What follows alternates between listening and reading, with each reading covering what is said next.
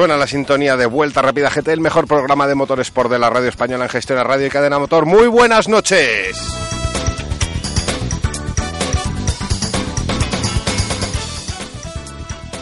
...18 de marzo de 2015... ...pedazo de programa tenemos hoy... ...que es que no cabe nadie en el estudio... ...Fernando González, muy buenas noches... Hola, ¿qué tal? Buenas tardes, espera un segundo...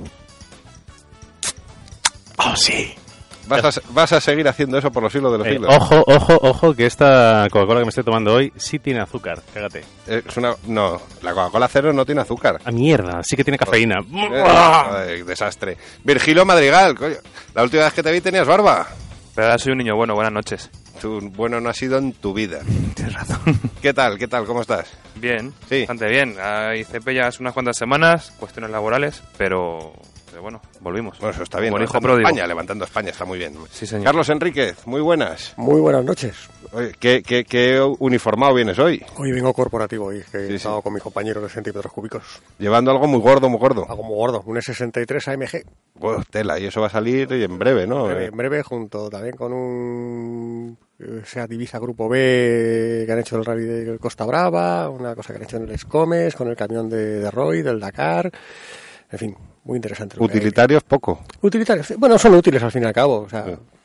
Bueno, Diego Merino, Buenas noches. ¿qué tal, cuate? ¿Qué tal? Aquí con el gusto de estar aquí y nada, listos para hablar de la actualidad después de tres semanas. ¿Viste la carrera? Sí, En directo o en diferido. en directo. ¿Y qué tal? Eh, bien, Sí, ¿te lo ¿Por pasaste bien? fenomenal. ¿Y tú? ¿La Pues, viste? Sí, ¿Qué te pareció el debut de Carlos Sainz Jr.? Eh, fantástico. Fantástico. Fantástico, fantástico. Y toda la actualidad. Del y debut de Manor no me, pregu- no me preguntes porque de Roberto Meri, ¿no? una pena, ¿eh? Una, pena, pero bueno, Esperemos que... ya hablaremos. Ya hablaremos. no, Y- el, de, el de Felipe Nasser sí que estuvo bien. El debutante, vamos, de largo, de largo. O sea, es- Tremendo. Como dijo el amigo Virutas, a ver si luego puede entrar, si los pilotos de pago son como Felipe Nasser, bienvenidos sean. Desde luego. Qué tío, qué tío increíble. Y tenemos también en la mesa a, a un buen amigo de este programa, ya desde, desde el principio, desde, yo no sé, estábamos hasta, en otra emisora no, pero en- eh, desde luego en otro estudio. Y, y yo creo que es eh, está mal que lo digamos, porque aquí todas las marcas nos caen bien. Pero como digo yo, mm, el único equipo oficial que nos ha puesto el logotipo de Vuelta Rápida GT en sus coches ha sido Suzuki Motorsport. Juan López Frade, muy buenas. Hola, buenas noches. Eh, ganas de tenerte aquí en, en esta nueva casa. Oye, está, está apañada, ¿eh? Está muy bien, está muy, muy bien. Sí, tenemos el jamón pata brava que no falte. Eh, hay, hay aire acondicionado, hay calefacción, de todo. Tenemos asientos reclinables. eh, no. Calahorra no es Calahorra que parece Washington. Tiene obispo toda la hostia, casa putas y frontón.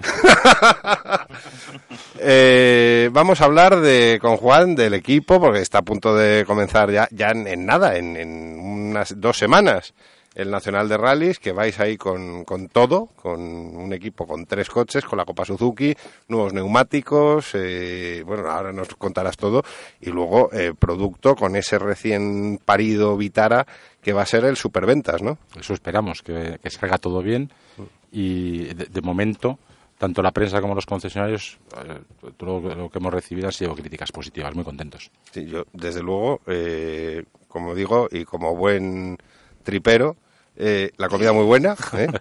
La presentación estuvo estupendamente. Un sitio muy bonito, eh, sobre todo donde cogimos los coches, un, un sitio espectacular. De estos edificios así curiosos que dices, ¿y esto, y esto qué será, esto moderno? Y luego te cuentan la historia de lo de las cajas y todo aquello. Y, y- y luego el coche con unas cualidades off-road alucinantes. eh. Yo, yo no sé cuántos usuarios de Vitara le harán las perrerías que le hicimos en la presentación. Pues hombre, eh, hay de todo, hay de todo, pero el, el usuario de Suzuki de toda la vida le va a hacer esas perrerías y más. Y luego la gente que quiera comprar el coche para más eh, utilizarlo en carretera, pues, eh, pues va a disfrutar de él exactamente igual que si estuviera fuera. Luego podemos hablar también del Celerio, este, este pequeñín que, que habéis alumbrado hace poco, que ya eh, hablamos del La semana pasada. la semana pasada. Está, tal- tenéis la prueba en qué, que hicimos esas magníficas pruebas de frenada en el circuito del Jarama, que, joder, dices, no vas con un superdeportivo a probar las pistas deslizantes y todo esto, y vas con el Celerio. Eh, al sí. Celerio hay que hacerle todos los honores. Si estáis atentos al Twitter de hoy por la noche, igual os ponemos una foto de cómo hizo Carlos Enrique de Salamanca la pista deslizante. Tu madre será una santa, pero tú eres un hijo puta. Vamos con un poquito de música porque vamos a hablar de rallies ya mismo.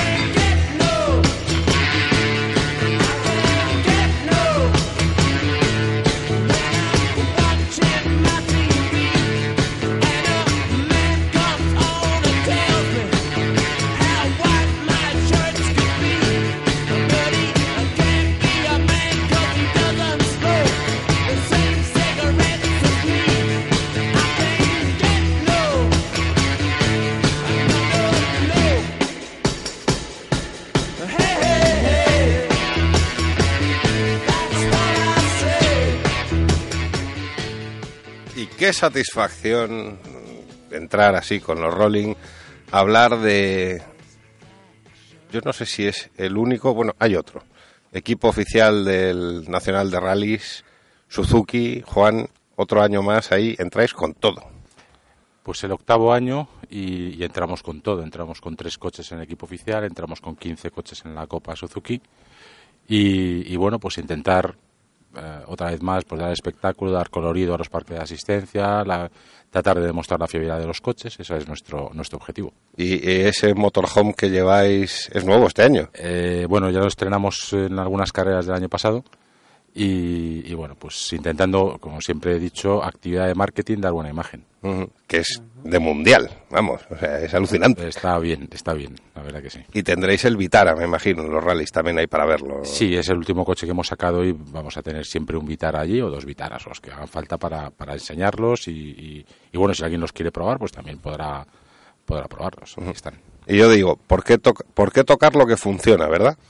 Es que, a ver, hay cosas que hay siempre que mejorar, pero, pero poco a poco, con cabeza, y que es, es como hemos ido haciendo las cosas durante ocho años, y ahora pues estamos en un alto nivel en cuanto a imagen, en cuanto a competitividad de los coches, en cuanto a pilotos, bueno, pues De pilotos, ¿qué vamos a decir? Claro, claro, siempre se nos critica que, que tenemos que cambiar pilotos, pero yo siempre he dicho que lo que funciona no, no se puede tocar, porque funciona bien. Don Joan Vinges, muy buenas noches. Hola, buenas noches. A usted no le mueven del Suzuki ni con disolvente. Hombre, Juan dice que no tocar lo que funcione y, y yo por qué cambiar donde estoy eh, perfectamente. Es decir, que es lo mismo. Claro, Gorkan Chustegui, también estás por ahí, ¿verdad?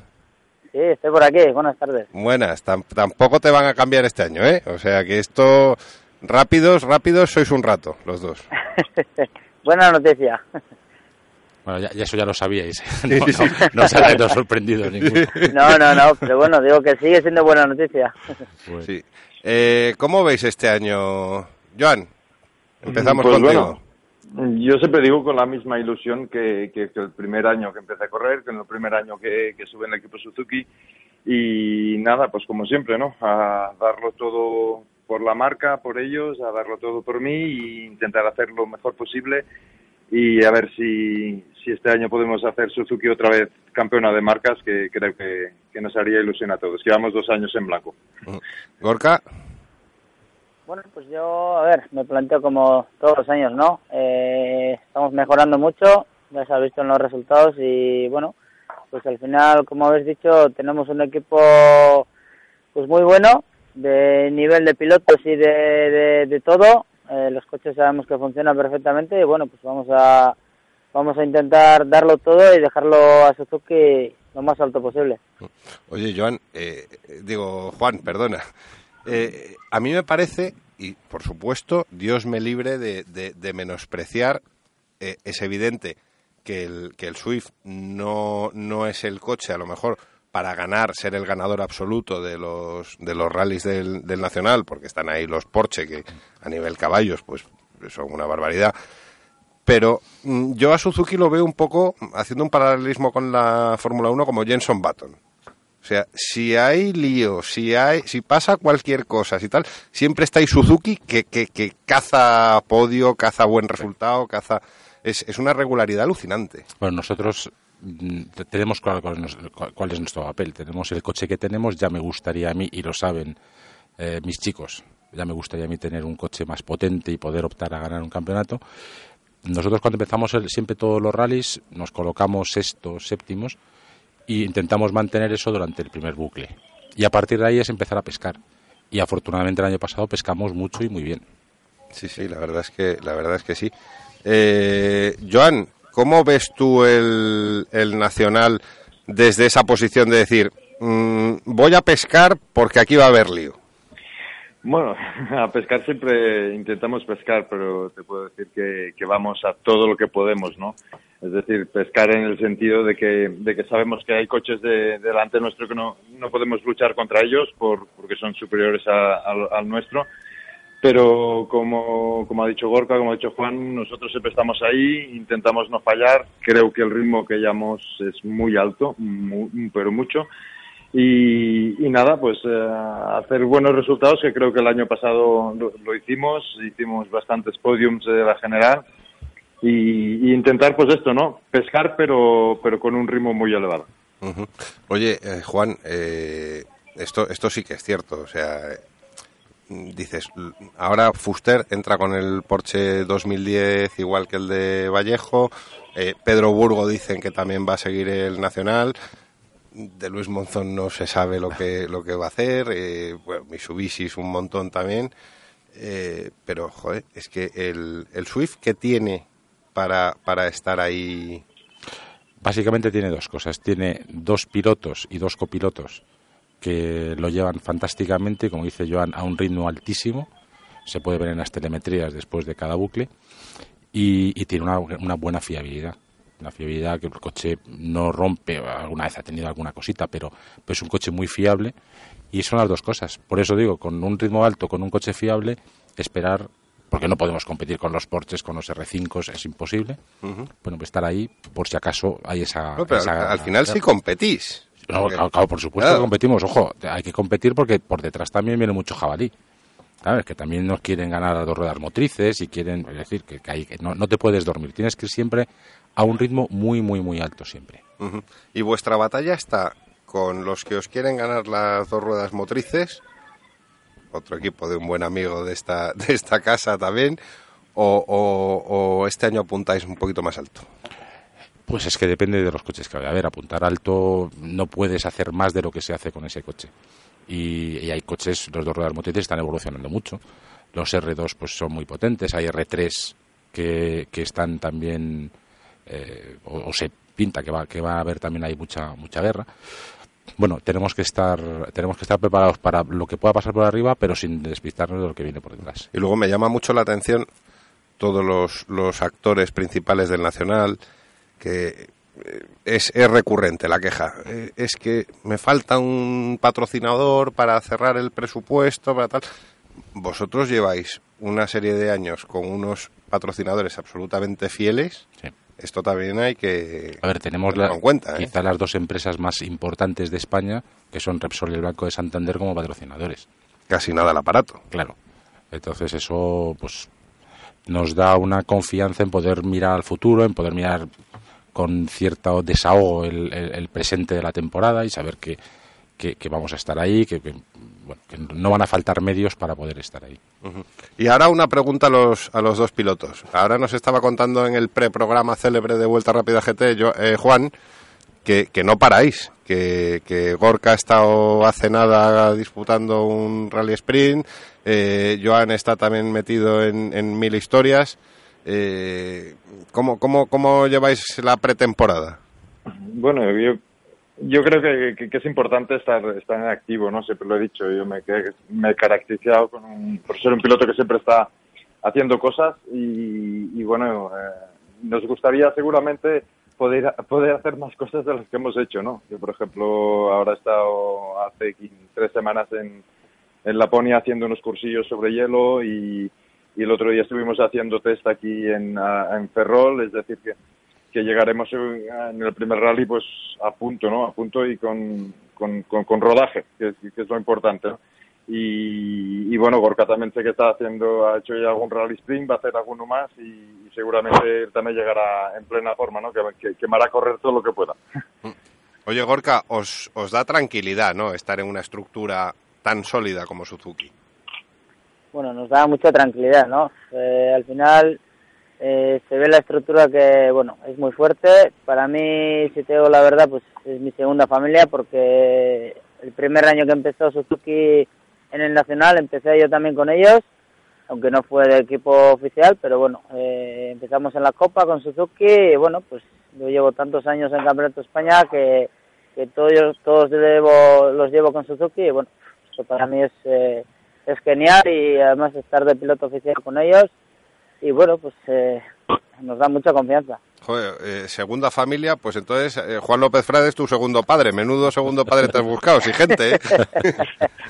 No, no, Sí, no sé si tendrá sí. habitaciones en casa tan separadas. No me cabéis más.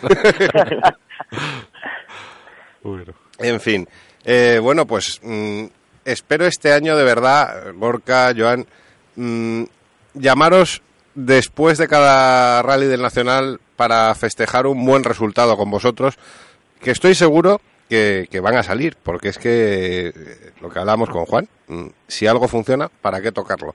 Y yo creo que, que Suzuki este año va a pintar mucho, como viene haciendo últimamente en el Nacional de Rallys. Joan, ¿eh? Eh, Sí, no, perdón.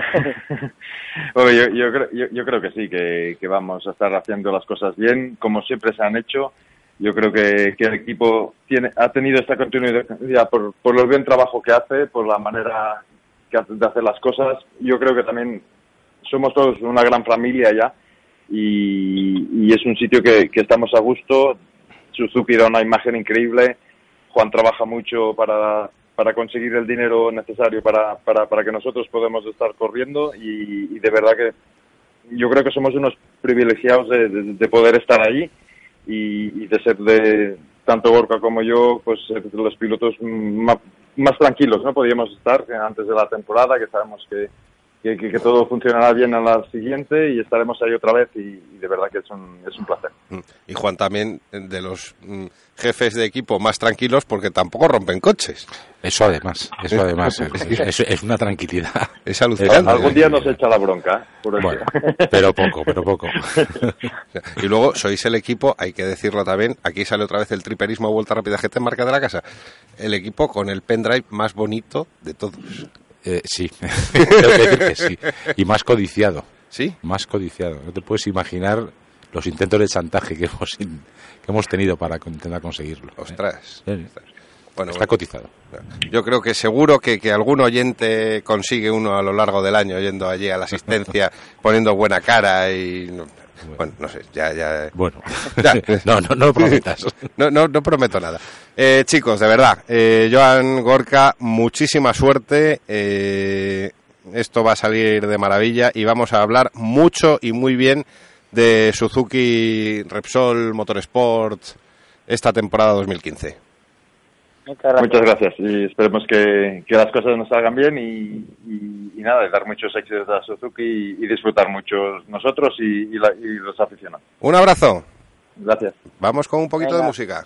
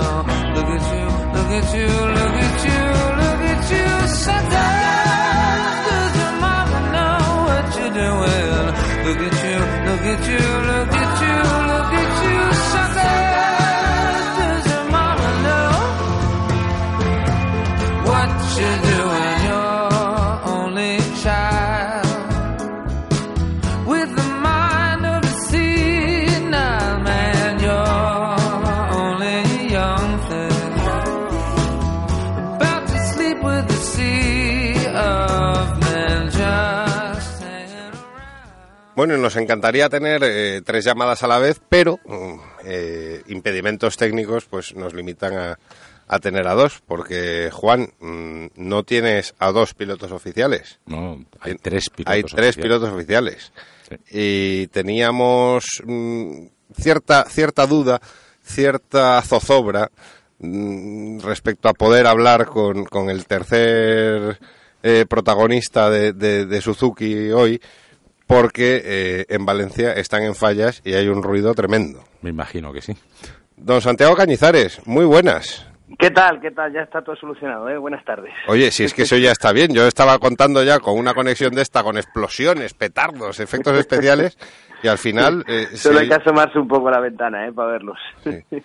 Pero sí, esto es, eh, ha sido tremendo. y Es el día de la ofrenda. De Hoy y mañana todos los falleros pasan delante de la Virgen y bueno, pues estaba ahí con mi hija que es muy fallera y lo lleva, lleva todo el fervor de las fallas, ¿eh?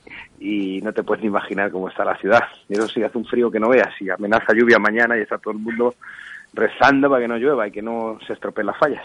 Oh, eso esperamos, eso esperamos, porque, oye, hay...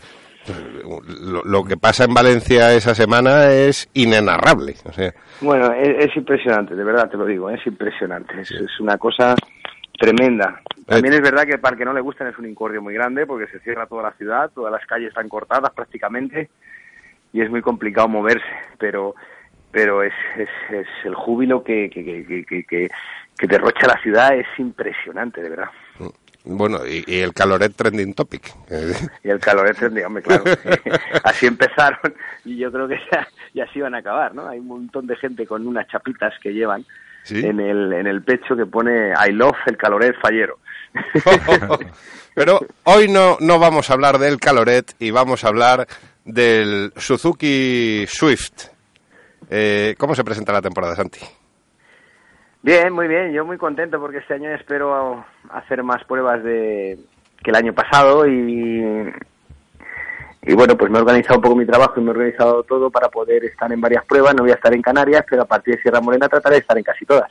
Sí, pero es que no paras, o sea, estás haciendo el día después en el Plus, eh, el de Rally, eh, estás también en la radio, eh, luego ha- eh, haces con el Mitsubishi no sé cuántas carreras también, luego te subes al Suzuki, estás también en clásicos, joder, esto... Bueno, el Mitsubishi este año un poquito porque no, no, lo- no lo he alquilado para prácticamente todos los campeonatos de la Comunidad Valenciana y sí que estoy corriendo aquí con el Escort las pruebas de la Comunidad Valenciana, ya veremos cuántas corro, pero bueno, lo que quiero es eh, tomarme un poco más en serio pues el, el Campeonato de España y, y bueno, pues espero este año, no creo que le quite el sueño a Gorka ni a Joan, pero, pero espero ir un poquito mejor este año ahora ya que conozco un poco más el coche. Pero nos contaba ahora, antes de entrar en el estudio, Juan, eh, decía una frase que, que me quedo con ella que es, con Santi hay piloto ya, ¿eh?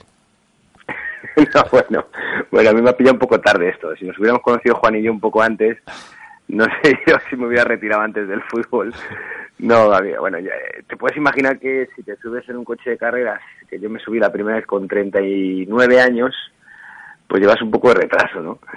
Pero sí que es verdad que, que lo paso muy bien, me siento muy bien tratado en el equipo Suzuki, que esto es importante porque al final eh, eh, se, se trata no solamente ya de, una actividad deportiva y de una competición, sino, sino de que haya un buen ambiente y que disfrutes de, la semana que hay rally. Y por eso llevo tantos años en Suzuki, porque me siento, me siento bien tratado y, y, y bueno, pues eh, eh, yo hago lo que puedo en encima del coche, ¿no? Y lo que puedo, pues a veces es más y otras veces es menos, pero eh, claro que me gustaría, pues eh, tener o haber tenido otra vida y haberme dedicado desde muy pequeñito a conducir coches de rally y, y probablemente pues me hubiera ido mejor a, a medida que pasaban los años, ¿no? Hombre, con eso que acabas de decir, a más de un futbolero le da un vuelco al corazón, hombre. Tampoco, tam- tam- tampoco, tampoco, oye, cada cosa tiene su tiempo. Eh, y y yo lo que veo es, eh, quizá, cuando Santi Cañizares empieza, Juan, me corrige si me equivoco, cuando empieza con vosotros en Suzuki, pues está muy bien, porque es un tío muy mediático, atrae a lo mejor a otro público a las carreras, da una imagen de marca estupenda a Suzuki, y, y de repente eh, el- lo mediático va cogiendo menos peso y van cogiendo peso las manos. Claro, es que eh, pues es, él, él lo sabe, es decir, al principio pues es un, un tema de imagen, de darnos eh, más valor a, la marca Suzuki y ahora mismo es uno más del, al principio te llamaba mucho la atención, ahora es uno más de- dentro de, de todos los pilotos que están, que están saliendo eh, cada, cada fin de semana que hay, que hay prueba del Nacional. Eh, a nosotros nos sigue aportando ese valor y, sobre todo nos da, eh, o yo creo que nos aporta una serenidad porque porque nosotros somos él, él- él que ha sido deportista profesional y sabe lo que es la tensión real de, de una final de una Copa de Europa una cosa de esas eh, él sí que nos, nos De, todos los que estamos ahora hablando en Vuelta Rápida GT, Santi es el único que ha jugado finales de Champions. efectivamente efectivamente y sabe, y sabe lo que es eso. Entonces pues él lo ve desde cosas que a nosotros a lo mejor nos puede poner algo más histéricos en algún pues él lo ve desde otro, de otro punto de vista.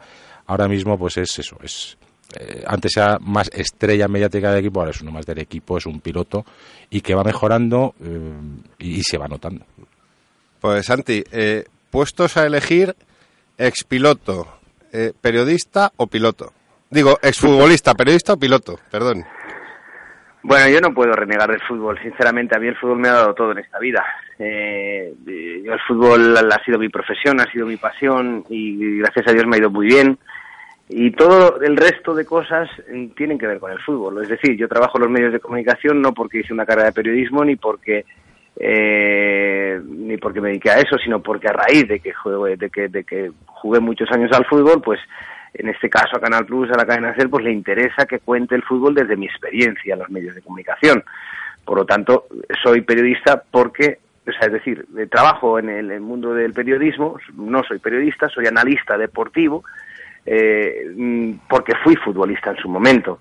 ¿Corro las carreras? Pues también porque fui futbolista. Las carreras cuestan dinero correrlas, esa es la realidad. Y, y no hay, eh, no es sencillo poder correr como corro yo, pues a lo mejor 8 o 10 carreras al año. Bueno, pues también tiene que ver con que el fútbol pues eh, me permitió pues eh, eh, tener unos ahorrillos, me permite seguir teniendo trabajo eh, una vez que lo he dejado y me permite poder pues disfrutar de alguna forma de esos ahorros pues muchas veces gastándomelo en los rallies, ¿no? Entonces, eh, ante todo soy, ante todo yo siempre pues lo que he sido de verdad pues ha sido un, un futbolista y ahora desgraciadamente, digo desgraciadamente porque del fútbol no se retira nadie, en el fútbol te retiran, tú no te quieres retirar nunca porque estás disfrutando mucho pues un futbolista antes que nada, pero claro, las cosas cambian, hay que mutar de alguna forma y tengo que desarrollar otras actividades en las cuales pues me puedo permitir el lujo de elegirlas y de continuar año tras año si me siento bien y contento, si no, no, y por eso pues continúo con Canal Plus, continúo con la cadena SER, continúo con, con Suzuki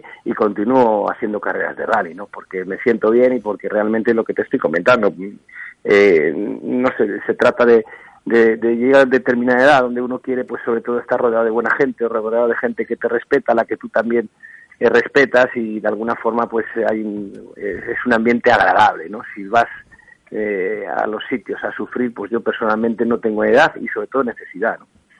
Oye, y eh, hay que darte también la enhorabuena por ese libro que está, como quien dice, casi recién, recién parido, el de Papá quiero ser futbolista. Eh, lo siguiente es Papá quiero ser piloto. Pues yo creo que es exactamente igual. Y de hecho, y de hecho, eh, papá quiero ser futbolista tiene que ver un poco pues con que mi hijo que quiere ser futbolista y entonces yo le he acompañado a muchos partidos de, de cantera y he visto de alguna forma pues lo mal que gestionamos muchas veces los padres la carrera de un futbolista, ¿no? O la carrera de un chico que quiere ser futbolista, lo por nervioso que nos ponemos, eh, los hábitos que tenemos, etcétera, etcétera. Pero hay una similitud tremenda en el motor, no tanto en los rallies, pero sí en el karting, ¿no? Que es donde corren los más pequeños. Eh, a mí me cuentan que las carreras de karting de chavales pues pasa prácticamente lo mismo que pasa en un campo de fútbol de alevines o de infantiles, donde los padres le exigen a los hijos lo que no ellos no han sido capaces de hacer nunca, donde los hijos tienen una presión por correr tremenda, donde ganan una carrera e inmediatamente pues esa noche le ponen un sitio preferencial en la cena en casa y lo tratan distinto a sus hermanos, etcétera, etcétera, etcétera. Es una similitud muy grande, insisto, lo que pasa con el fútbol o lo que pasa con el karting. Yo creo que aquellas aquellas mm, declaraciones de, de Fernando Alonso en su momento, cuando dijo yo es que me subí en un car cuando tenía tres años y a partir de ahí progresé, yo creo que han calado en todo el mundo y todo el mundo quiere meter a su hijo o en, una, en un campo de fútbol o en un car, a ver si es como Fernando Alonso y, o como un futbolista y se casa con Shakira o se casa con una chica muy guapa y tiene un montón de dinero y no es así, ¿no? Yo creo que, que esto es mucho más complicado de lo que nos cre- de lo que nos creemos los padres y sobre todo le exigimos a los hijos lo que no nosotros no hemos sido capaces de hacer y es por ahí por donde vienen los problemas y muchos deportistas acaban de alguna forma aburridos de practicar lo que más les gusta de su deporte por culpa de, los padres y es un poco lo que te- lo que trato de enseñar en el libro lo que pasa es que el libro lo lees te parece todo correcto todo coherente porque no digo ninguna cosa que esté fuera de lugar pero cuando empieza a rodar la pelota o cuando arranca el car pues ya el libro se olvida y otra vez nos volvemos locos Sí, oyentes de vuelta rápida que sois padres. Por favor, compraros el libro de Santi Cañizares, hombre, que de verdad, que, son, que, que son 15, 20 euros. Sí 15 euros 14.95 Eso. ¿dónde queda algo? Y, y a ver si sacamos algo en claro, que de verdad no podéis estar gritando en los campos, en las pistas de karting y todo eso. Santi, gracias por, por aclarar las, las cosas un poquito. Oye, no hombre Perdona, un- una, una pregunta. Eh, sí dime ¿qué, ¿En qué momento te ponías más nervioso? ¿Ante un delantero que te iba a tirar un penalti o ante un inicio de tramo? Mira, cuando salía a un campo de fútbol, eh, obviamente tenía una gran responsabilidad porque no solamente jugaba con mi profesión, con mi carrera, sino además jugaba con la ilusión de miles de aficionados que había detrás. Yo te pongo un ejemplo, sobre todo cuando juegas con la selección española, cuánta gente está viendo el televisor con el corazón encogido y tú en la raya del gol. Entonces mejor casi no pensarlo, ¿no? pero también es verdad que salía a un campo de fútbol sabiendo perfectamente lo que tenía que hacer, ¿no?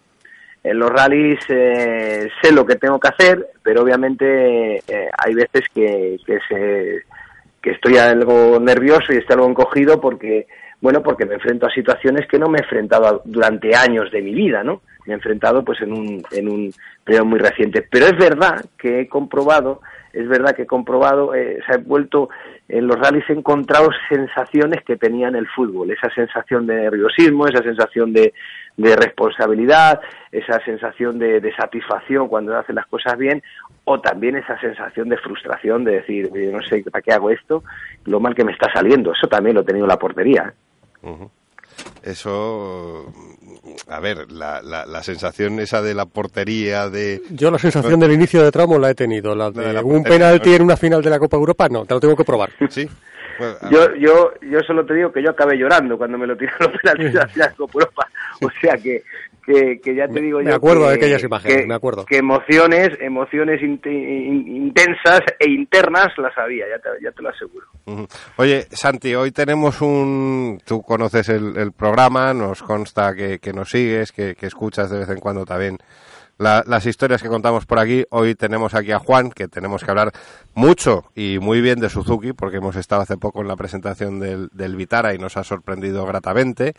Eh, luego tenemos que analizar también el, el, primer gran premio de, la temporada de Fórmula 1. O sea, tenemos, todavía tela que cortar.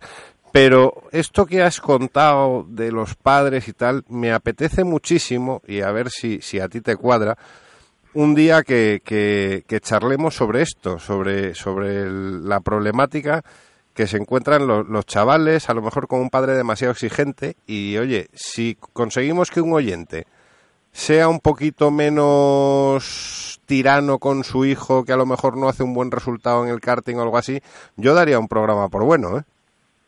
A mí, Juan, eh, me dice siempre que, O sea, tengo permiso de Juan para atenderos cuando queráis vosotros. Así es que cuando queráis me llamáis, que no tengo ningún problema. Bueno, es broma. Sí, el, eh, yo de verdad te lo digo. Yo, yo, mi hijo me dijo a los nueve años, papá, quiero que me apuntes a un equipo de fútbol. Y entonces yo le apunté a un equipo de fútbol y yo me fui a llevarle, pues a, a- a- todos los partidos que iba pudiendo, pues yo le iba llevando y tal, ¿no? Y yo he alucinado en los partidos de fútbol, sinceramente, con el comportamiento de todo el mundo, ¿no? Y, y- y yo creo que tenemos muchas cosas que mejorar los padres de los de los deportistas, por el bien de ellos, básicamente por el bien de ellos. Yo doy gracias a Dios de que mi hijo no, no se ha decantado por un deporte tan masificado. Juega al- el, el mayor juega al hockey sobre patines, que ahí no hay, digamos, a lo mejor un, un gran eh, mediático que... ¿Ibas a decir algo, Fer? No, a- tema mediático no hay, pero yo he visto como un padre le partía un, un, un stick en la cabeza a otro padre en mi colegio, porque yo también empecé en el hockey y mira dónde he acabado. Ah. Cu- Cuidado con tu hijo. Bueno, bueno, y Juan, Juan a lo mejor, ¿en la hípica hay radicales? En la hípica hay muchísima com- com- competitividad. Hay padres que pueden llegar a arruinarse para comprar un buen caballo para su hijo y si el hijo no vale, el caballo no vale. Es una pasada. Tú, Carlos, de, de- de hijos, los tuyos van más por la física y esas cosas, Sí, ¿no? uno por la física, la otra por el diseño de moda o algo así. Bueno, ahora la tengo en Inglaterra y ahora dice que no quiere volver. Ah, Igual su madre la convence y se vuelve. No, nada. y y, bueno, tu- tus niños también madridistas, Merino. eh, Fútbol, puro fútbol en sí. Galicia, sí. ¿Y, y les metes en algún equipo o algo? Sí, claro, lo juegan. ¿Así? Sí, sí. ¿Y tú eres padre también radical o No, no, que, gritón? que o- el niño, que el niño haga lo que, lo que más le guste y ya está. ¿sabes? Además, yo veo a. Merino. Déjale, déjale. el- No, sabes que en, en mi caso, en mi caso mi padre era de fútbol y de esto y me dio por los coches. Yo creo que al niño lo debes de dejar que, que se desarrolle en lo que le guste, ¿no? Eh, Virgilio, ya sabes para cuando te toca reproducirte, ¿eh? Aquí te estamos dando lecciones gratis. Vale, vale. ¿Eh? Me estoy apuntando. Eso, eso. Eh, Santi, lo dicho, que un placer, que vamos a hablar mucho este año porque sabemos, sabemos, tenemos el pálpito de que Suzuki va a hacer grandes cosas en el Nacional. Los tres vais a hacer resultadazos, los vamos a contar y además eh, irán saliendo cosillas porque Vuelta Rápida se va a volcar con el Nacional de Rallys y vamos, no os vais a librar de nosotros tan fácilmente. Bueno, pues lo dicho, será un placer y aprovecho para, para mandarnos un abrazo a todos vosotros, especialmente también a Juan, que hace tiempo que, que no nos vemos. Igualmente, Santi. Santi, un abrazo. Hasta luego, buenas tardes. Gracias. Hasta luego. Vamos con un poquito de música.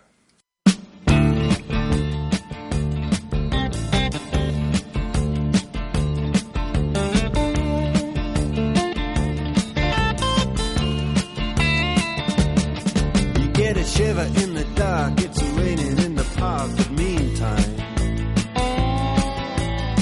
Sound of the river, you stop and you hold everything. A band is blowing Dixie, double fall time. You feel alright when you hear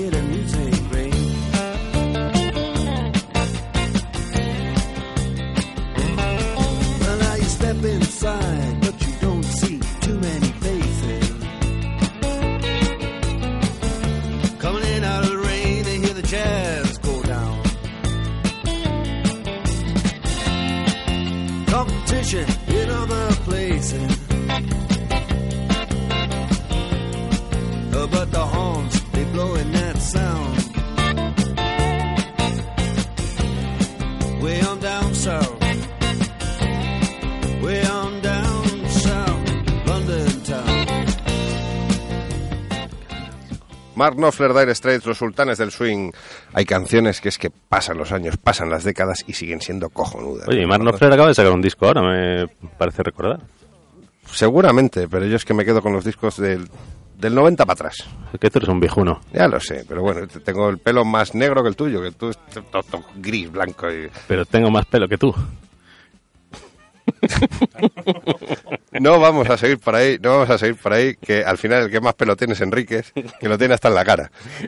Eh, Juan López Frade, eh, vamos a bajarnos del tramo, a salir del tramo y vamos a entrar en el concesionario, porque tenéis este año, estáis sacando novedades, oye, que estamos en marzo y ya habéis presentado dos cosas.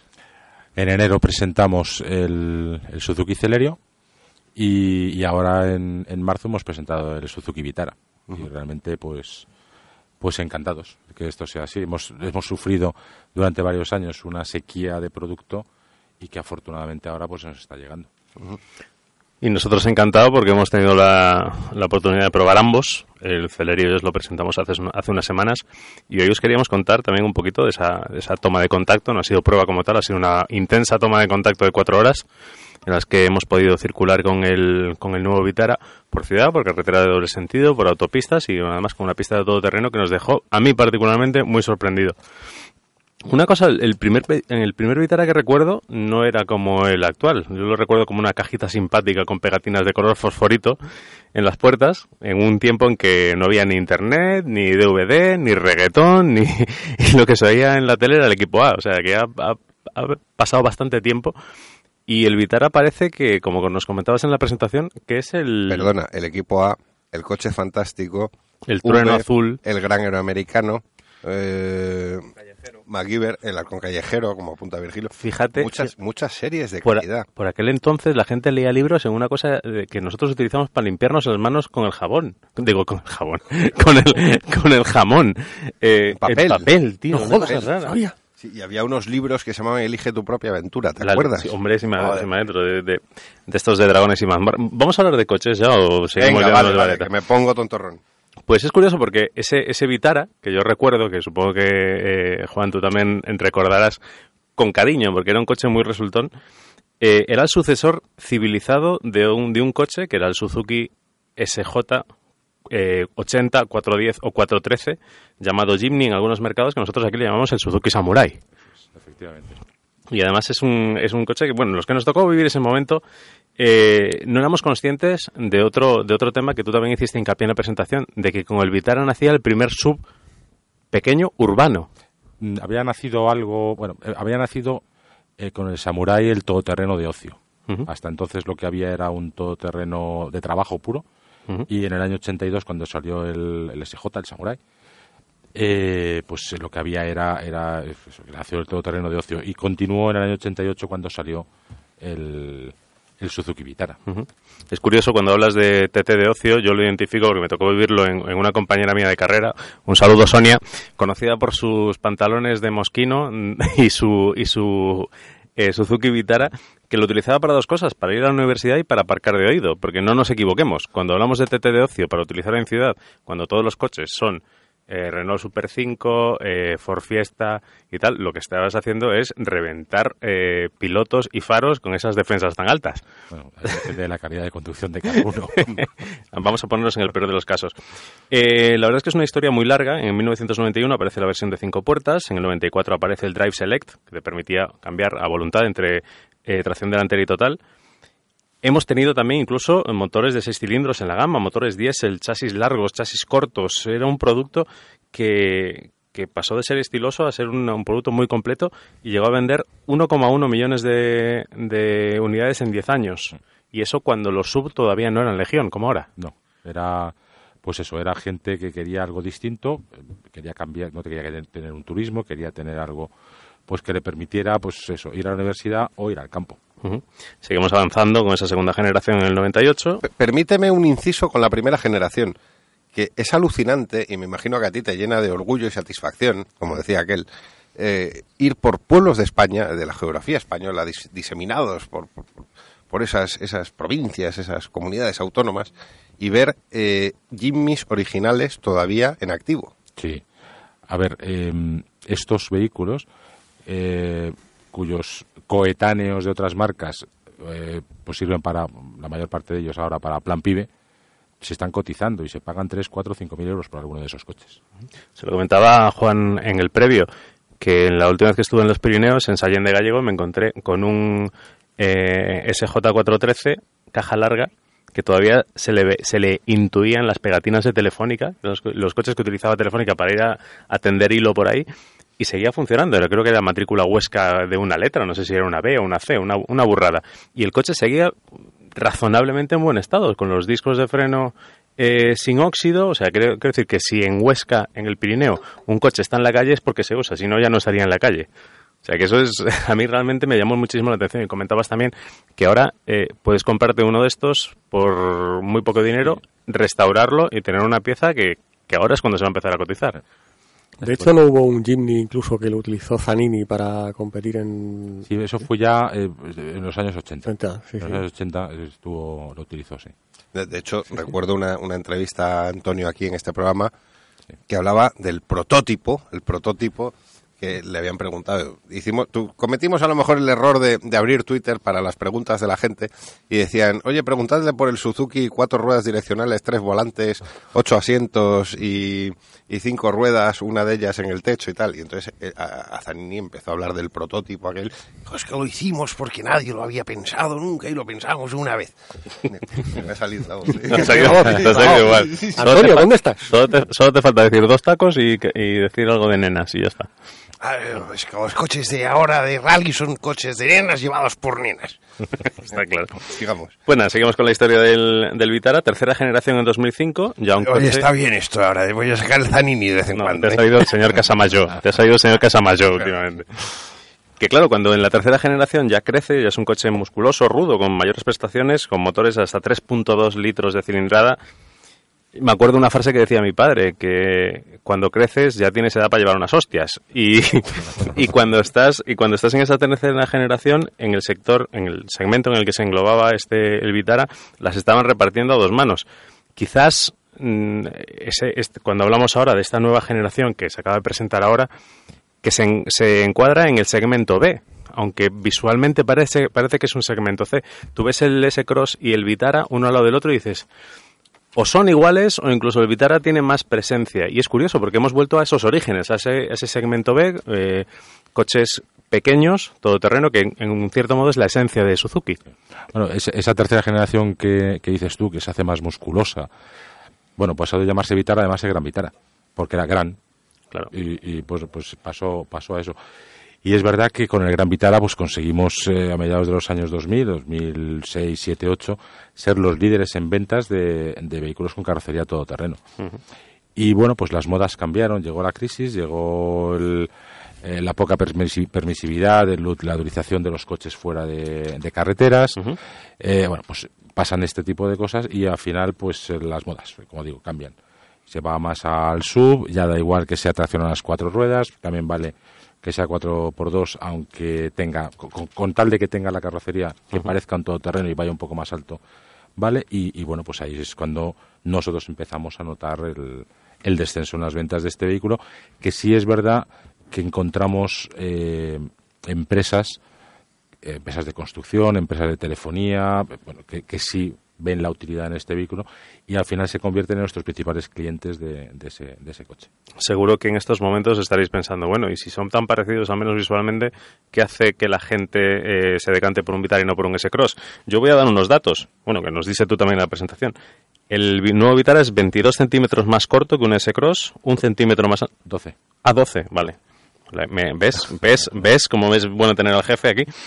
Eh, pero sí que es un centímetro más ancho y 3, centímetros. 22 sería pequeñísimo y es un coche grande. Bueno, eh, no vamos a hablar de 22 centímetros, que son muchos. Eh, y 3,5 centímetros más alto que, el, que ese subcompacto, que es el S-Cross. Eh, el día que lo probamos nos sorprendió muchísimo esas capacidades on-road, esas capacidades en asfalto con consumo muy bajo y tal. Quizás en este, en este nuevo Vitara seguimos manteniendo es decir, una capacidad muy buena en asfalto, pero quizás en el off-road también mantiene un equilibrio bastante importante. Sí, se ha intentado buscar lo que ahora está tan de moda llamar el ADN de la marca y Suzuki lo tiene como, como fabricante de todoterreno de, pues eso, de hace, de hace 30 años. Y eso es lo que se ha tratado de buscar, buscar más altura al suelo, buscar mejores ángulos de, de, de, de entrada y de, salida y ese tipo de cosas. Eso lo, creo que lo ha conseguido. Y, y bueno, pues la, la prueba es que vosotros lo habéis, lo habéis estado conduciéndolo on-road y off-road y creo que a vosotros y a la prensa en general le ha, le ha sorprendido. Nos ha sorprendido porque hemos vadeado un par de, bueno, un río dos veces, nos hemos subido por unas cuestas que luego hemos bajado y la verdad es que se te ponían un poquito aquí y no es lo que en un principio te puede parecer que sea un, un sub de ocio o un todo camino eh, pequeño. La verdad es que, bueno, hay una foto que, pon- que, pon- que pondremos que nos sacaron a Ramón y a mí que estamos metiéndonos debajo de un río casi Dejándonos los morros. dejándonos los morros. Pero bueno, sí que es cierto que esos 18 centímetros, que son un montón de altura al su- libre al suelo, y un ángulo de ataque que es el mejor de la competencia, te permite, pues bueno, pues poder hacer no solamente escapadas al campo, sino realmente darle un uso que puede llegar a ser bastante intensivo. Es curioso que en esta, en este modelo, eh, Juan, eh, siempre habéis dicho que Suzuki no es una, no es una marca de, de grandes ventas, ¿no? Pero quizás en este segmento en el que estamos hablando de los sub pequeños o de los TTs de ocio, es vuestro segmento. Ahí sí que lo vais, ahí sí que vais a ser líderes del segmento con, con otros modelos, la mayoría franceses, todos franceses, uno con un componente un poquito japonés, pero todos franceses en los que eh, Suzuki como marca japonesa de referencia tiene que dar el, el do de pecho. Bueno, eso es lo que esperamos, estar ahí peleándonos pues con esos, esos vehículos que, que comentas. Es nuestra, nuestra intención. Y lo que también quiero dejar claro es que no hemos hecho, o la intención de Suzuki no es hacer un coche barato. Eh, queremos hacer un coche que esté bien posicionado. Y esa es la, y esa es la, lo que nosotros hemos, hemos pensado. Bueno, esa, esperamos estar de- en un año, en 12 meses de venta, esperamos estar compitiendo, estar en los niveles de venta de esos. Esa frase, Suzuki no quiere hacer un coche barato. Esa frase me llamó mucho la atención en, en la presentación. Sí. Porque la escuchamos antes de, de entrar en el coche. Sí. Y cuando ves realmente el, el nuevo Vitara, te das cuenta de la apuesta bestial que hace Suzuki con este coche a la hora de, de personalizaciones, de equipamiento, de calidad percibida, porque, a ver, no, no digo ninguna burrada, puedo decir tranquilamente, o sea, a mí ves el, el Vitara y dices, coño, es que me recuerda a un Evoque, a, una, a un coche muy superior. Eso te iba a es decir, porque es un coche que o sea, yo no lo he visto en vivo y en directo, pero las fotos que he visto, el coche es muy bonito. muy bonito. Sí que vimos en París el, el prototipo del, del Vitara y sí que dijimos, ostras, esto es un Evoque pequeño. Y, y la verdad es que se puede pegar con él eh, perfectamente a nivel estético. Y yo voy un poquito más, más eh, abundando en lo que comenta Ramón de esa personalización. 14 colores disponibles, 8 de ellos en bicolor, que, o sea, os sugiero que busquéis en internet las fotos porque son súper chulos. Yo me quedo personalmente o con el naranja y negro o con el bitono azul y blanco, que los dos son muy, muy, muy bonitos y realzan mucho el coche. ¿Y, y, y qué marca te ofrece poner el pomo de esta manera o de esta otra a juego con la carrocería? no, no, con es que el interior es el mismo color que la carrocería. Eso lo encuentras en el en coches muy chic y muy muy que basan prácti- prácticamente todo su, su fundamento de ventas en la estética, que como son el, el Fiat 500 y, y pocos más. Mm. Y aquí lo tienes en un coche que es realmente versátil y tiene unas actitudes camperas importantes. Y una cosa que me llamó a mí mucho la atención, teníais ahí unas unidades con portaesquís, con, con el cofre este, el convoluto que se pone arriba para tener ahí un montón de equipaje, y, y- y yo me acuerdo que te pregunto, oye, ¿y esto quién os lo hace? Y dice, no, no, esto lo hace Suzuki. ¿Cuántas páginas tiene el catálogo de accesorios? Sí, creo que tiene como unas, no sé si son 80, 80, es- es una barbaridad. O sea, una lo, barbaridad. lo puedes regalar como libro eh, Así. a, a- a los amigos. Sí, mira, tío, el catálogo de accesorios del Vitara. Sí, sí. La verdad que sí. Es- Coño. es Bueno. muy, muy atractivo el, el catálogo. Os estaréis pregunten- preguntando cómo va el coche. Eh, ya os digo, fueron unas cuatro horas de, de uso intensivo y no podemos sacar conclusiones del motor porque eran motores muy poquito rodados. Se notaba que todavía podían ir un poquito mejor. Ya podríamos, ¿eh? Que nos saltamos el rutómetro y nos fuimos a no sé dónde. Y, llegamos, y casi no llegamos a la comida, cosa Eso. que no nos podemos permitir. Pero lo que, lo que sí que podemos tener en cuenta es que ese mismo, ese mismo motor de 1.6 litros, tanto en gasolina como en diésel, está disponible en el Suzuki S-Cross y en ese coche va realmente bien. O sea que un coche todavía más pequeño, con un comportamiento quizás un poquito más ágil, más off-road, puede, puede dar sorpresas. Eh, hemos tenido también la oportunidad de probar eh, los coches con la versión de 4 de tracción total All Grip, que en, si en asfalto va bien, en, en- en tierra va mucho mejor. Con la capacidad de elegir entre cuatro modos diferentes, que creo recordar que son El, sí, son el auto, el sport, el snow y el lock. Ajá. Pues la verdad es que, bueno, ¿qué, qué más os voy a decir? Precios. No es un coche barato, es un muy buen coche y los precios parten de 17.410 euros en gasolina 4x2 y llegan hasta los 23.060 en diésel 4x4. Pero ojo, si juntas los descuentos, PIB y financiación Suzuki, te los puedes llevar entre 13.610 y 19.260. Creo que estáis en el mercado, más o menos estáis en, en el ámbito de precios de la competencia y también con ese ADN que comentas de Suzuki que es más que importante. Yo voy a dar una, una sugerencia a la gente que nos está escuchando. Si eres hombre, si eres hombre suficiente, no dejes que lo prueben tu esposa o tus hijos porque le- les va a gustar mucho y te va a ser muy complicado que te lo dejen. Ahí lo dejo. Eh, bueno, pues vamos entonces, si habéis terminado con el Vitara, vamos a dar una pincelada de deporte. Vamos con un poquito de música.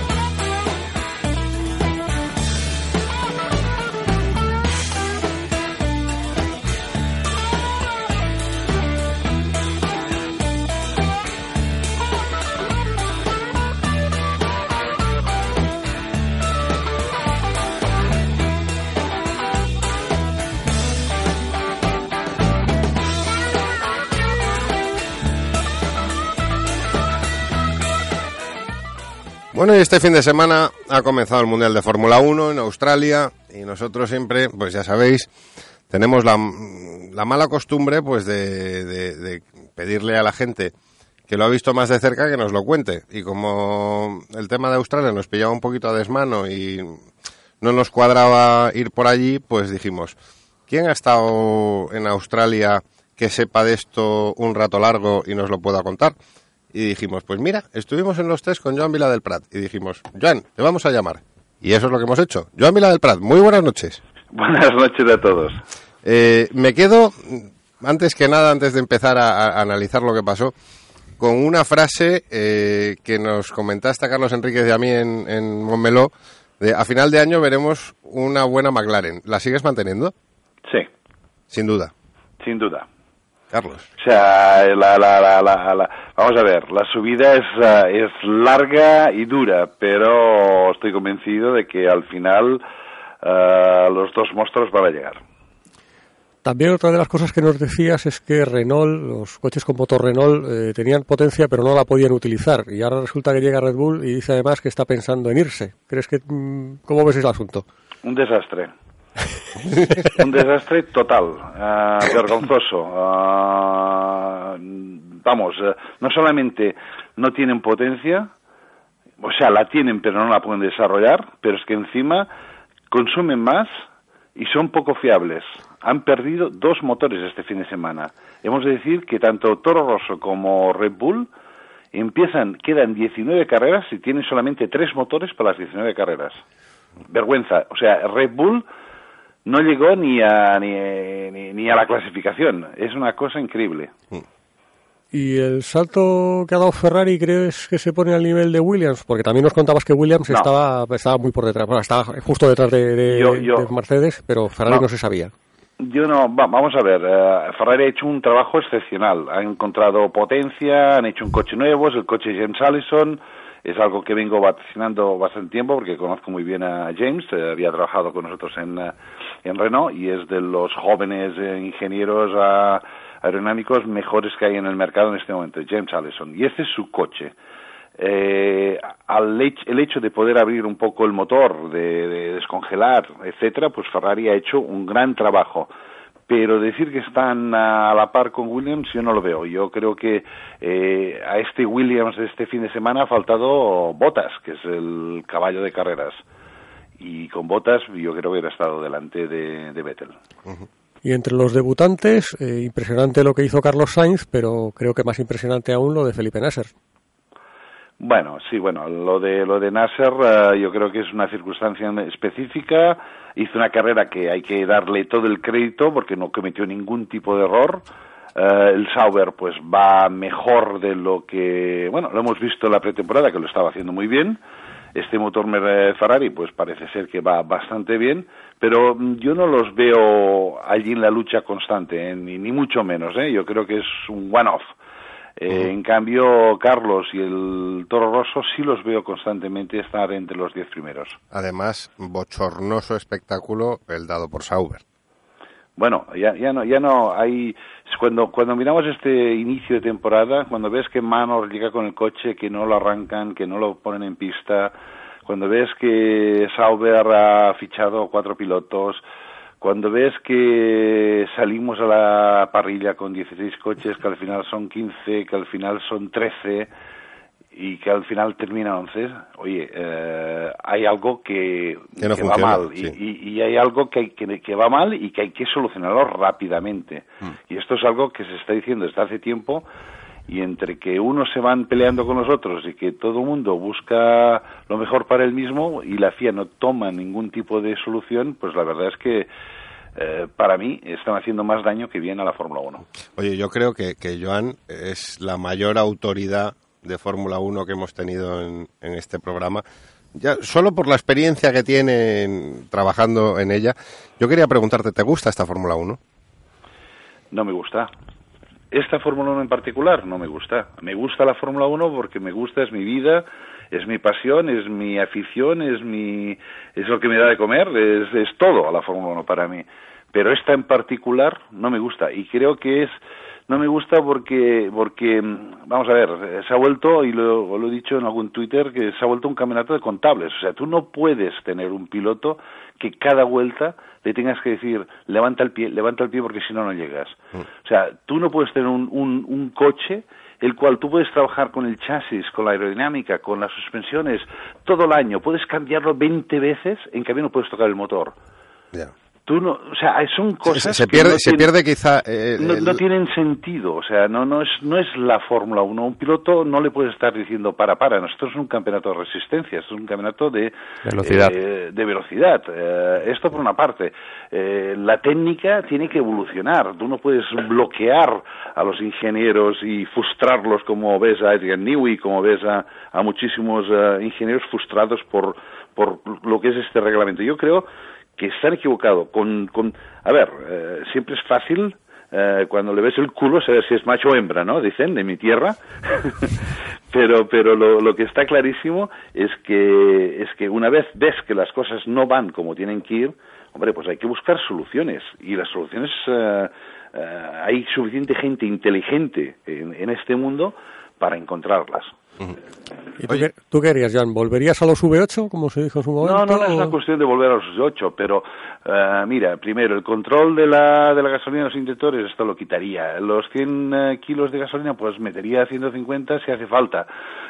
si mm, el eh, desarrollo del motor, pues los dejaría abierto. O sea, lo que, lo que está clarísimo, si uno comete un error, no por reglamento tiene que estar ah, perjudicado por tres años hasta que no se cambie otra vez el reglamento. Me parece son son cosas de perogrullo, de de, de, de, de cajón.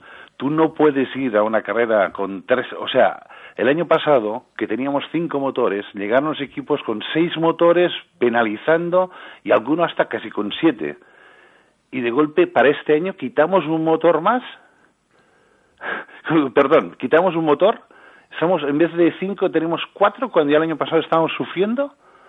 ¿Pero qué queremos? ¿Un campeonato donde estemos todos penalizados? Me parece que es ridículo. Oye, y un- una cosa, eh, también está la, la gente que nos escucha pendiente. Eh, tenemos que hablar también de, de lo que preocupa a- al aficionado, el ausente de este fin de semana pasado, Fernando. Bueno, ¿Cómo te, tú, tú has estado en McLaren, eh, con- les conoces perfectamente su forma de trabajar. ¿Ha habido ahí un error de comunicación? ¿Ha habido una mala gestión de crisis? ¿Qué ha pasado? Bueno, ah, vamos a ver, que esto siempre eh, no es una cosa fácil ni, ni mucho menos, pero lo que está clarísimo es que tanto por parte de Fernando como por parte de McLaren lo han hecho lo peor posible, ¿no? Esto está clarísimo porque tenemos todos una duda de no saber exactamente qué es lo que ha pasado. Y yo lo he dicho del primer momento, hasta que no vuelva Fernando y, pueda, y nos pueda explicar exactamente qué pasó, que es el, el, el, el testimonio más fiable, pues no lo sabremos. De momento lo que hay que hacer es creerse lo que dice el equipo, porque no tienes ninguna herramienta para luchar contra ello, pero hay cosas que dice el equipo que no tienen ningún sentido, al menos para mí, por mi experiencia, ¿no? O sea, que el viento a 135 100 o 150 kilómetros por hora que iba le pueda echar contra el muro, pues perdona. ah, yo esto no me lo trago. Pero es- eso suponiendo que Fernando quiera y pueda contar lo que pasó. Bueno, y, y si Fernando vuelve en Malasia, pues aquí nos olvidamos de todo y quizás nunca sabremos lo que pasó. Pero si Fernando no está en Malasia, pues algún día alguien nos tendrá que explicar qué pasó.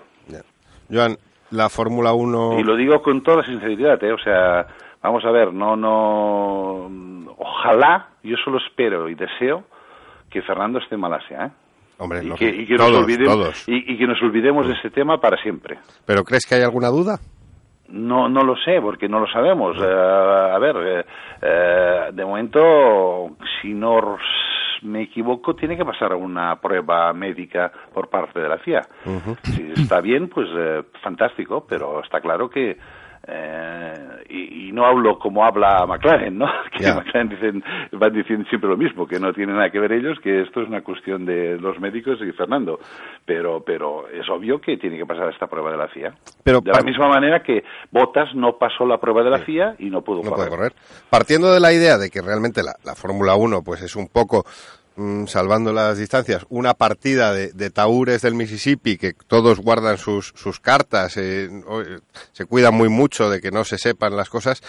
Mm, ¿La Fórmula 1 en la que tú trabajabas era más verdad que esta? No, es la misma. Sí. Sí, siempre ha habido el mismo, el mismo, los mismos problemas. Siempre ha habido, eh, y también hay que explicar muy bien a la gente que siempre ha habido un equipo ganador, luchador, eh, con diferencia. Yo he, estado, he tenido la suerte de trabajar en equipos que hemos ganado todas las carreras menos una. Eh, o sea, eh, eh, dominadores han habido siempre. Pero hay una diferencia enorme de lo que es esta Fórmula 1 y lo que era antiguamente. Antiguamente, si tú acertabas, mm, metamos un ejemplo, el doble difusor de Ross Brown, ¿no? Que salió y ganó el campeonato. Pero bien, una vez la gente vio lo que había hecho aquel señor, pues mejor o peor, con un paso para atrás, hicieron todos, crecieron y al año siguiente ya esta diferencia no existía porque todos llevaban el difusor y había gente que había hasta mejorado. Esto es lo que yo encuentro a faltar en este momento. Sí. Hoy en día, si tú no tienes un motor Mercedes, que es el que ha hecho, y chapó por Mercedes, ¿eh? hay que quitarse el sombrero y aprender de ellos, porque lo han hecho perfectamente y los demás han hecho un trabajo de mierda. Y lo digo con, con, con, con todas las palabras, ¿no? Pero, o sea, no es una cuestión de que hay que, que fastidiar a Mercedes porque se merecen los títulos que lo están ganando.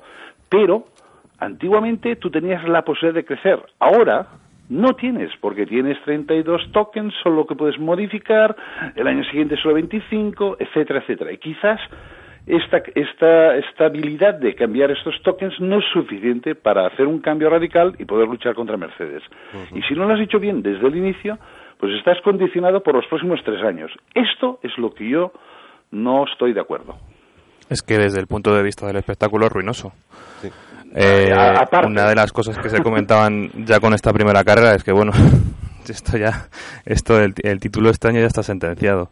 No, bueno, pero bueno, eh, esto, vamos a ver, hay muchas veces que los títulos están sentenciados. También hemos visto cuatro años consecutivos eh, el Red Bull atacando. De hecho, Christian Horner lo que se queja es que cada año que ellos ganaban, les iban cortando las alas, ¿no? De Sí, alguna manera. Les quitaban, les quitaban en los escapes soplados, que eran los mejores, los que lo tenían mejor, les cortaban una cosa, la otra, para intentar igualar. Ahora es que no puedes hacer nada. Sí, pero porque la superioridad de aquellos Red Bull era aerodinámica y, y ahí había más margen de mejora por todos los equipos. Ah, pero Ahora ¿qué parece que está bastante claro que, que, que el gran secreto de Mercedes es el motor. Y como decías antes, eh, eso está prácticamente bloqueado ¿no? por el tema de los tokens y tal, pero bueno. Exactamente. Joan, buenas noches. Una pregunta. ¿Qué opinas sobre la, vaya, sobre el futuro de Force India, eh, Lotus y Sauber, equipos de media tabla que cada vez parecen estar más distanciados de la cabeza? Bueno, el- hay dos problemas aquí. Es El problema es el económico.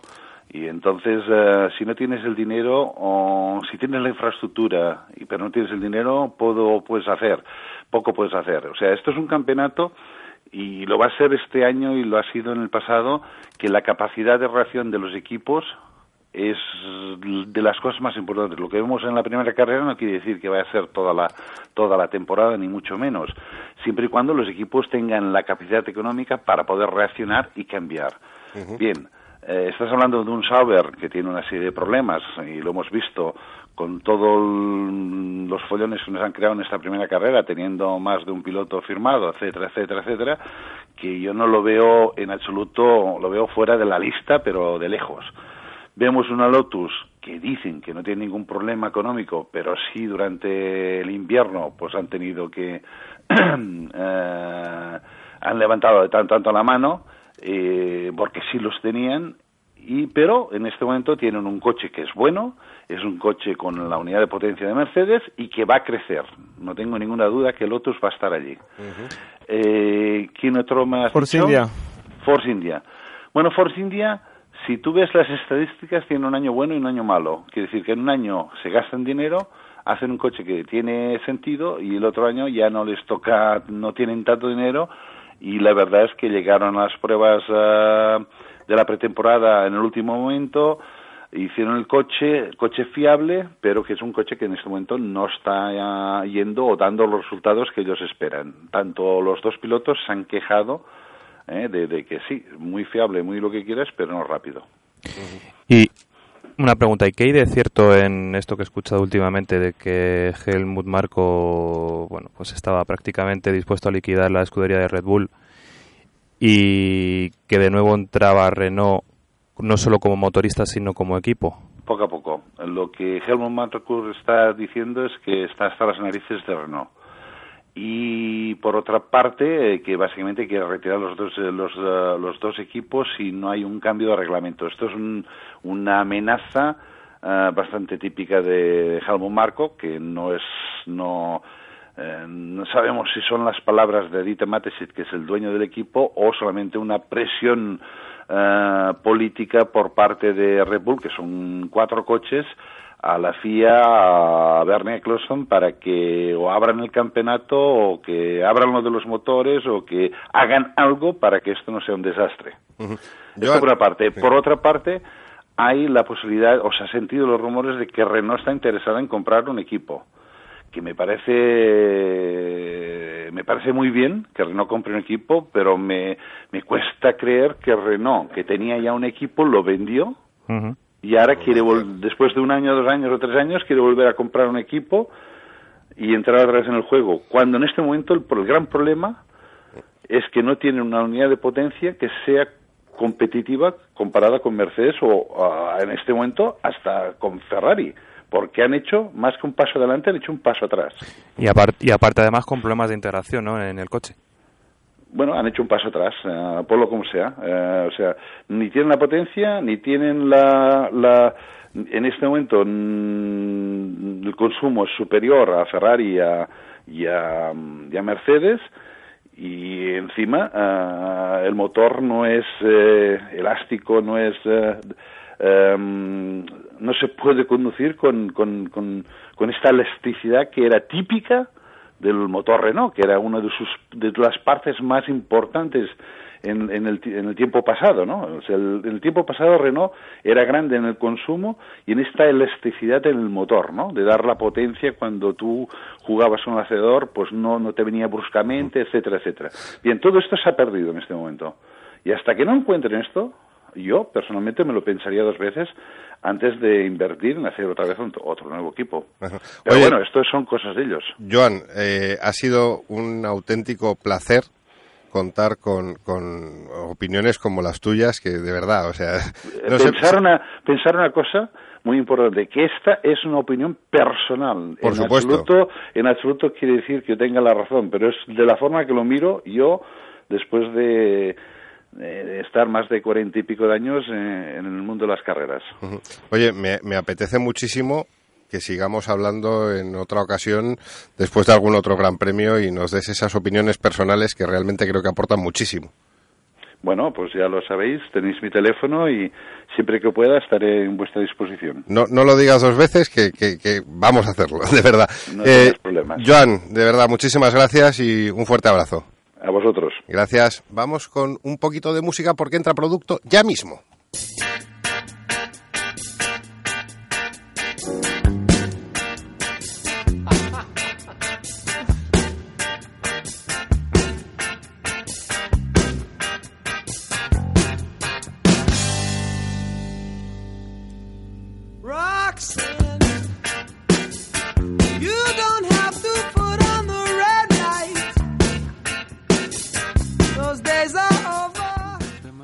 Empezamos con producto, señores Carlos Enríquez, Fernando González. Hoy traéis un montón de cosas y hay muy poco tiempo. Sí, por eso vamos a hacer un resumen de si queréis ver más o leer más información, ya os lo decimos ahora, ya está colgada en qué punto es barra motor. Los dos coches que traemos hoy, porque al final son dos coches diferentes, pero tienen un hilo conductor que a nosotros nos ha gustado llevarlo al vino, porque te vas de cena con tu pareja. Como diría Boto, ¡viva el vino! ¡Viva el vino! Te vas de cena con tu pareja, vas a llega la hora de pedir el vino y ¿qué pides? Un litro, dos litros, tres litros de vino. Nosotros nos hemos quedado Joder, en un tres. Joder. Chico, acá ya cada uno. Nosotros nos hemos quedado en un litro, un litro y pico de vino, entre una botella normal y una Magnum, que son eh, ese Focus 1.0 EcoBoost de 3 cilindros y 125 caballos y El 1.2 PureTech de Peugeot. fantásticos, fantásticos dos motores, pero bueno, al final eh, yo me he ido a, a cenar al restaurante Ford y he pedido este 3 cilindros de 125 caballos y yo creo que he hecho una elección. ¿Tú a qué restaurante has ido? Yo al restaurante Peugeot 308 con el 1.2 PureTech de 130 caballos. Señores, si dicen que en vino veritas, no nos gusta mezclar alcohol y, y conducción, pero si en el vino está la verdad, la, la bondad o la maldad de estos coches está precisamente en el vino, en su motor. Quizás esa diferencia de 200 centímetros cúbicos no sea eh, relevante, pero ahí sí que hay diferencias de comportamiento, sobre todo de entrega de par, ¿verdad? Sí, de entrega de par y de otra cosa. El- mi botella era toda de aluminio. La mía era de fundición.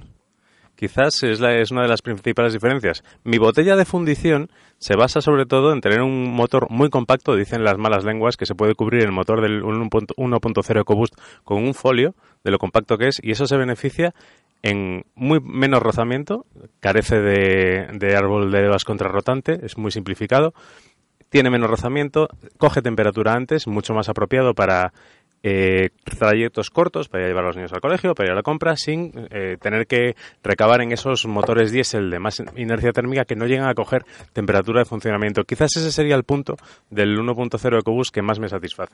Pues el, el PureTech de Peugeot sí tiene árbol contrarrotante y desde mi punto de vista es, mira que el, el motor de Ford es muy suave, pero el de Peugeot es en ese sentido soberbio. Incluso el funcionamiento del sistema Stop and Start, que lo tienen los dos, me quedo también con el de Peugeot. Por las, o sea, no te das cuenta que el coche está funcionando, de verdad. Son dos maneras de trabajar muy sencillas, son los dos tres cilindros, no sé si os lo habíamos comentado al principio, pero sí que hay esa diferencia quizás más orientada al- a la pulcritud, a la suavidad de funcionamiento del Peugeot y a la eficiencia pura y dura que puede tener el, ese pequeño 1.0 de, de Ford.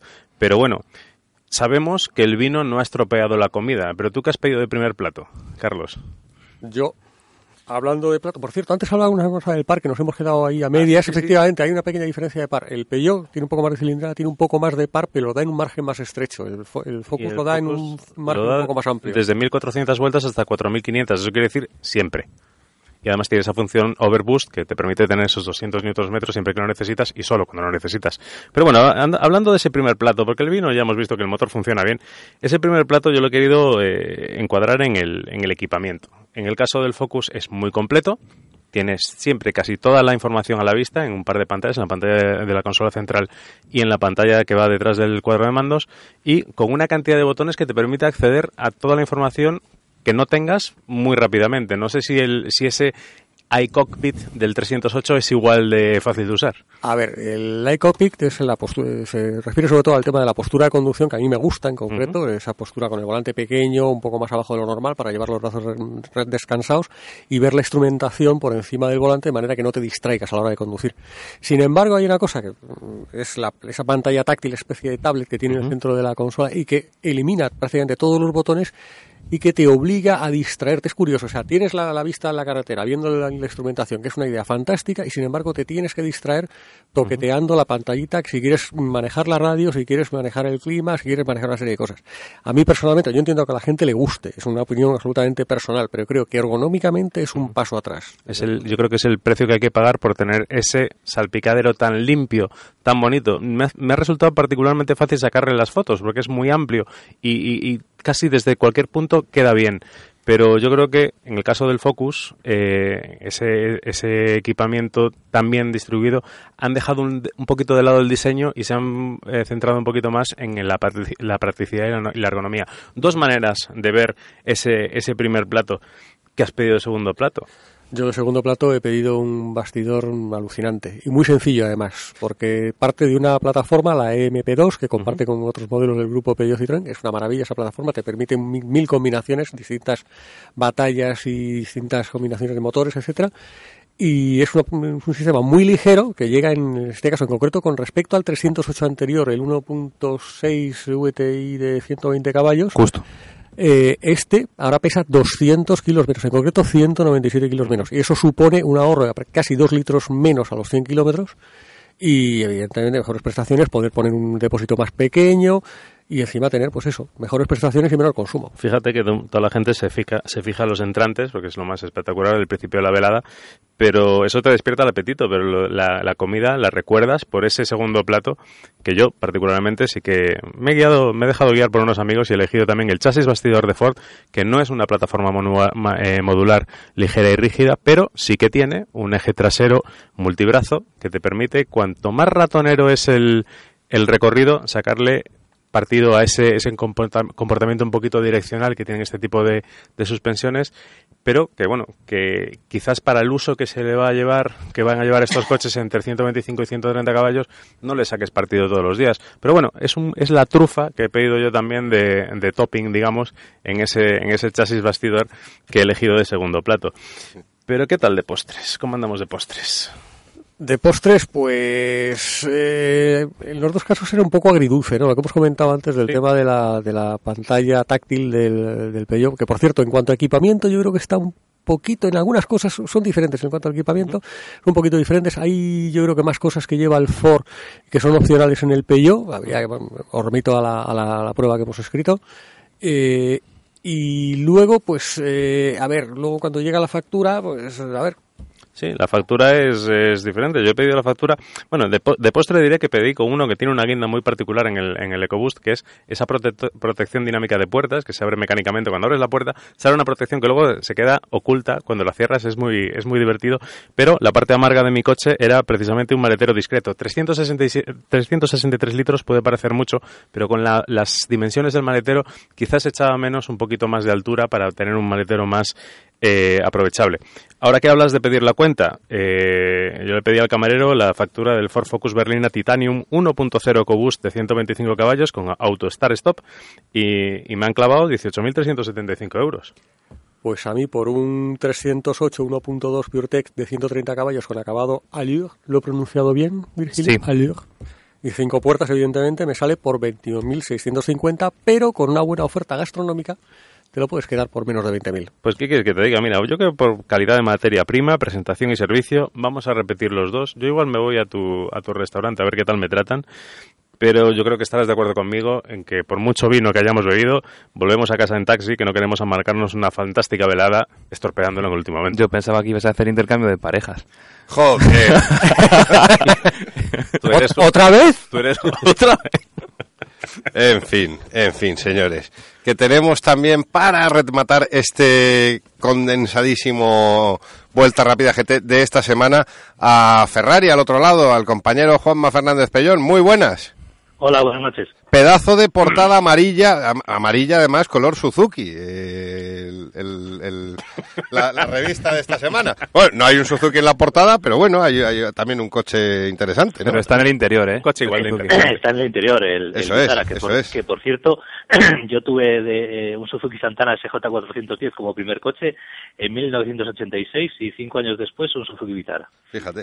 Y además, O sea eh, que- el, el- este de Casta le viene al galgo, escrito por el señor director, viva señor director don Enrique González. ¡Viva! Eso. Sí, viva, viva. ¿Qué, qué lleváis en la portada? A ver, cuéntanos, ese, ese No, coche amarillo, mira, exclus- exclusiva. Como se escuchaba hablando de, escuchaba hablar de, de precios, mira, mira rápidamente cuál es el, el, el- el- el precio del Porsche Cayman, Cayman, ¿no? Como dice, como hay que decir, GT4, este nuevo modelo de, de la marca alemana, y cuesta unos 100.000 euros, va a costar aproximadamente. Calderilla. O sea que, que es el, eh, una versión con, del, del Cayman con, con el motor del 911, ¿no? O sea que ya el Summon.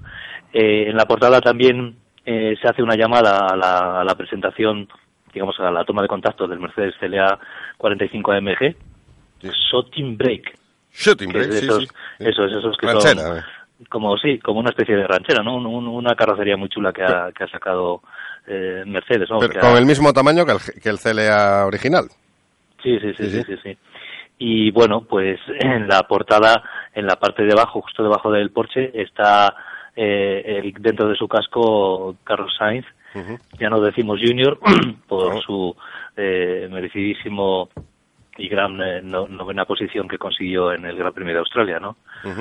Así que eso es lo que en la portada también hacemos una llamada arriba a- al Rally Costa Brava Sí. que comenzó con, con victoria de, de- vamos que acabó con victoria de Lucky y Fabricia Pons Sí. con un Lancia Delta Integrale y es que yo creo que nos estamos haciendo viejos todos porque los Lancia Integrale que son los coches de finales de los 80 principios de los 90 son ya coches clásicos así que A mí, me, a mí me sigue poniendo berraquísimo. No, no, o sea, que- sí sí sí sí, sí, sí, sí. Pero oye, a ver, tenía que haber sido un poco naranja la portada con este Vitara, que es que hay que ver, oye, esta, esta toma de contacto. No porque esté aquí el jefe, no, Dios me libre de... de- de- Es una casualidad, es una casualidad. de prevaricar y de... No, no, no, no, pero es que un cochazo, hombre, es un cochazo.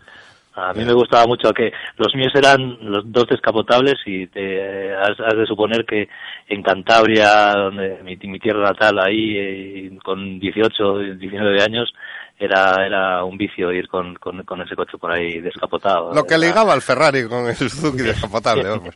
Oye, mismo. y es que esto, esto de verdad, o sea, la revista referencia de, de la competición y el motor sport en- y los coches deportivos es que 2,50 euros, es que nadie te da más por menos dinero.